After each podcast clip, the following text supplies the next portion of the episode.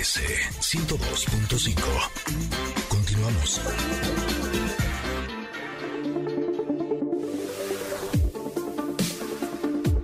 Pues sí, llegamos al comentarot, al comentarot de viernes y el día de hoy nos toca la carta del oráculo del arte.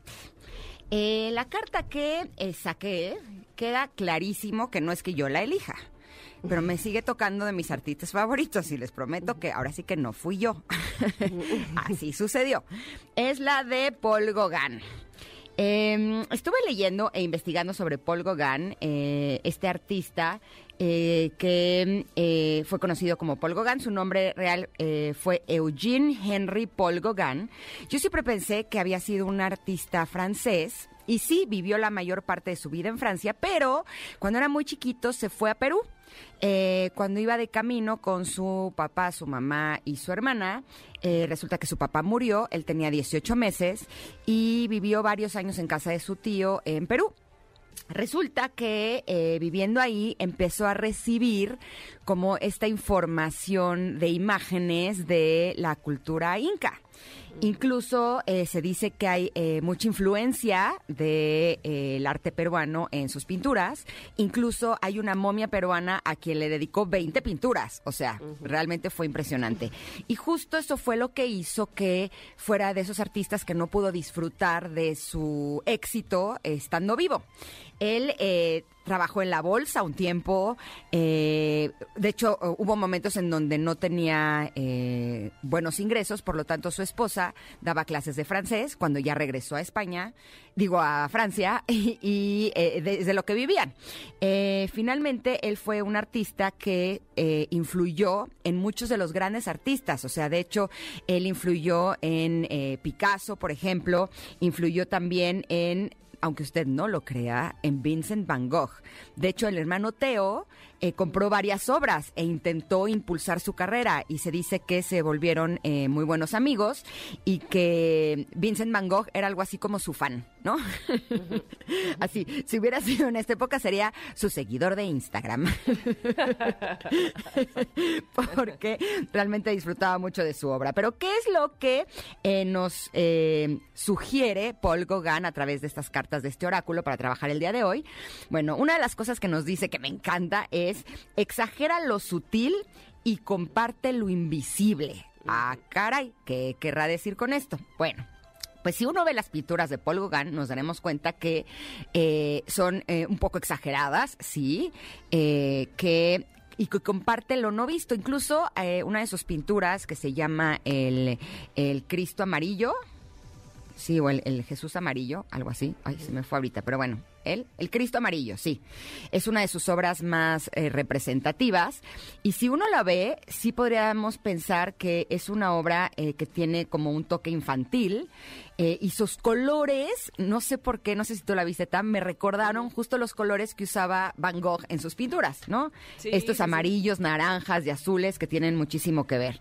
Pero eh, me gustó que él nos pida eso eh, el día de hoy, porque generalmente creo que las personas estamos intentando hacer lo contrario. Estamos intentando disimular, ¿no? Las cosas que podrían ser exageradas en, en algunos momentos. Hace unos días compartí en mi Instagram un video en el cual eh, lo que eh, decía es que eh, esa mañana me había despertado con un barro en la cara y me había dado cuenta cómo las personas estamos constantemente intentando que no se noten las cosas, que no se nos note ese barro, que no se nos noten las arrugas, que no se nos note la celulitis, pero que tampoco se nos note si estamos enojados, pero tampoco se nos note si estamos cansados o estamos tristes, que no se nos note que algo nos molestó, que no se nos note, ¿no? Y estamos tratando de hacer ocultas las cosas que son evidentes. Y el día de hoy lo que nos nos pide Gauguin es que hagamos lo contrario, que hagamos evidente eh, lo sutil y que tratemos de mostrar lo invisible, que seamos más auténticos y que finalmente, así como él no pudo disfrutar de su éxito estando vivo, eh, pues que eso no importa, que de lo que se trata es de hacer lo que uno ama, porque incluso en alguna época de su vida decidió soltar todos los, ahora sí que los trabajos que le generaban algún ingresito y decir, me voy a dedicar solo a la pintura porque esto es en lo que yo creo, ¿no? Y finalmente eso lo llevó a hacer estas estas enormes obras que hoy por hoy pueden ser eh, vendidas en muchísimos millones de euros. ¿Tú cómo ves esta carta, Tam? Me gusta mucho y también no, eh, no sé si yo estoy mal, pero también la, la, puedo ligar a lo que vamos a hablar más adelante con Kalinda y tiene que ver con esto que, que decías tú de eh, solo mostrarnos como como lo que creemos que la gente va a aceptar que correcto, mostremos. Correcto. Y entonces eso nos hace parecernos todos. ¿no? Este, como que estamos en el mismo molde, las mujeres así, este, pero sin barros, pero sin celulitis, pero perfectas, pero, ¿no? Y, y los hombres también, ¿eh?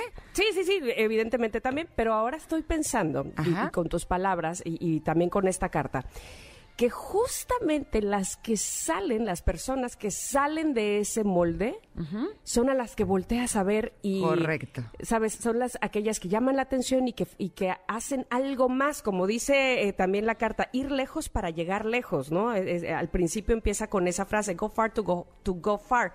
Y... Y cuando no, cuando estás eh, ocultándote, cuando, cuando no estás compartiendo lo que realmente eres, pues sí, vas a ser aceptado como alguien más, ¿no? Que, que, no es que esté mal, pues, pero finalmente no eres tú. Y entonces eh, todo el, eh, em, todo el trabajo, digamos, todo el esfuerzo que hiciste por parecerte a alguien más o por parecer a lo que la, la, sociedad o a lo que se dictaba en ese momento que tenías que parecer, te oculta de ti mismo y que incluso, que me parece todavía lo más peligroso, entre comillas, te hace desconocer quién eres realmente. ¿No? Te hace, cuando, cuando estás pretendiendo eh, parecer algo más o alguien más o lo que dicta las reglas sociales, de repente, y lo digo, lo hablo por experiencia, de repente dices, bueno, bueno, bueno, y entonces, ¿quién soy realmente? Si era esto lo que me gustaba o no, hasta me confunde sí, sí lo busqué porque realmente era lo que quería yo buscar, ser así, o porque alguien más dijo que yo era así, o porque alguien más dijo que así tenía que ser, ¿no? Entonces, eh, de hecho, la frase final dice, solo un forastero va hacia adentro. Y yo creo que justo eso, ¿no? Cuando te sales de ese, cuando te, sales de ese esquema, de esa cuadradez, de esa eh, dictadura o de eso que se pretende que seas y vas hacia adentro y entonces esculcas y escarbas al, principio puede ser difícil y decir, ay, pero ¿por qué tengo, no sé, el, ejemplo del barro que pusiste, pero ¿por qué, pero por qué, pero por qué? Y cuando vas hacia adentro y te conoces y dices, pues porque soy ser humano y porque a todos nos salen. y, esta es la, que soy. Y no, y esto no me hace ni más ni menos valiosa. Exactamente. y esta es la que soy y esta es la que muestro porque porque así estoy bien, estoy perfecto, no necesito eh, una máscara, una mascarilla, ¿sí me explico?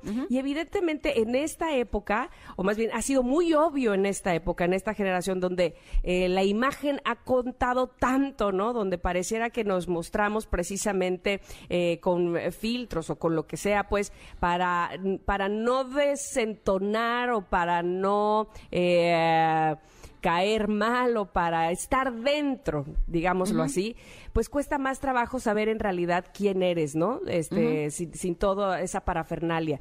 Eh, de hecho, hay una chava, ahora no, no recuerdo su nombre, eh, extranjera, si no me equivoco, es estadounidense, que hace, en su Instagram justamente hace esto, fíjate, se pone el filtro pero en, su, en una de sus manos trae un espejo, como de esos de espejito, espejito, este, así como de, de este, Blancanieves, y en el espejo se refleja ella, la otra mitad de su cara que se refleja en el espejo, se refleja sin filtro, porque el espejo no lo, no lo nota. Y entonces es impresionante el cambio, ¿no? Porque en una se ve totalmente lisa la piel, en otra se ve totalmente con acné, por ejemplo, que no es que sea fea, ¿no? Sino que a ella le gusta jugar con esto y, y decir, bueno, sí, me veo muy bien con el filtro y está perfecto, pero también soy esta y también me encanto. Y entonces te muestro las dos que soy, ¿no? Está bien interesante lo que ella propone, pero bueno, precisamente tiene que ver con esto, con compartir lo invisible con lo que sí soy y que también eh, sea más que aceptado por los demás, aceptado por ti. Me encantó esto- esta carta de Paul Gauguin. Y esto de que un forastero va hacia adentro me recuerda un poco que antes cuando las cosas no funcionaban en mi vida, yo pensaba que tenía que hacer más cosas para que funcionaran, ¿no? Entonces, si en el trabajo no está, tengo que poner más energía y hacer más cosas, y, ¿sabes? En una relación no está funcionando, tengo que dar más, tengo que hacer más y demás. Y esto de ir hacia adentro es eh, súper interesante porque he aprendido, ojo, todavía no, no quiere decir que sea maestra o doctora en el tema, ¿eh? es algo que tengo que trabajar todos los días porque yo soy de las que hace muchas cosas, pero me ha, me ha ayudado a entender que de lo que se trata no es de hacer, sino de ser, ¿no? Eh, quien uno es. No, la gente no te va a querer porque hagas muchas cosas por esas personas. La gente te va a querer por ser quien eres. Y cuando me cacho que estoy haciendo de más, eh, siempre mi respuesta es, Ingrid, ve hacia adentro. ¿Qué estás tratando de controlar? ¿Qué estás tratando de manipular? ¿Qué estás tratando de aparentar? ¿Qué está- ¿Sabes? Y ahí me voy para adentro y entonces necesito una sesión más larga de meditación. Y justo ahí es donde encuentro las respuestas. Así es que el día de hoy eso es a lo que nos invita Paul Gauguin. La carta, como siempre, está publicada en nuestras redes sociales, arroba Ingrid Tamara MBS. Y así nos vamos a ir un corte, pero regresamos con Diego Feingersh, que nos tiene esta ópera prima rock tributo a Queen. Somos Ingrid y Tamara y volvemos en unos minutos aquí al 102.5. Regresamos. There's a world that understands where you don't hear the whispers. Es momento de una pausa. Ingrid y en MBS 102.5.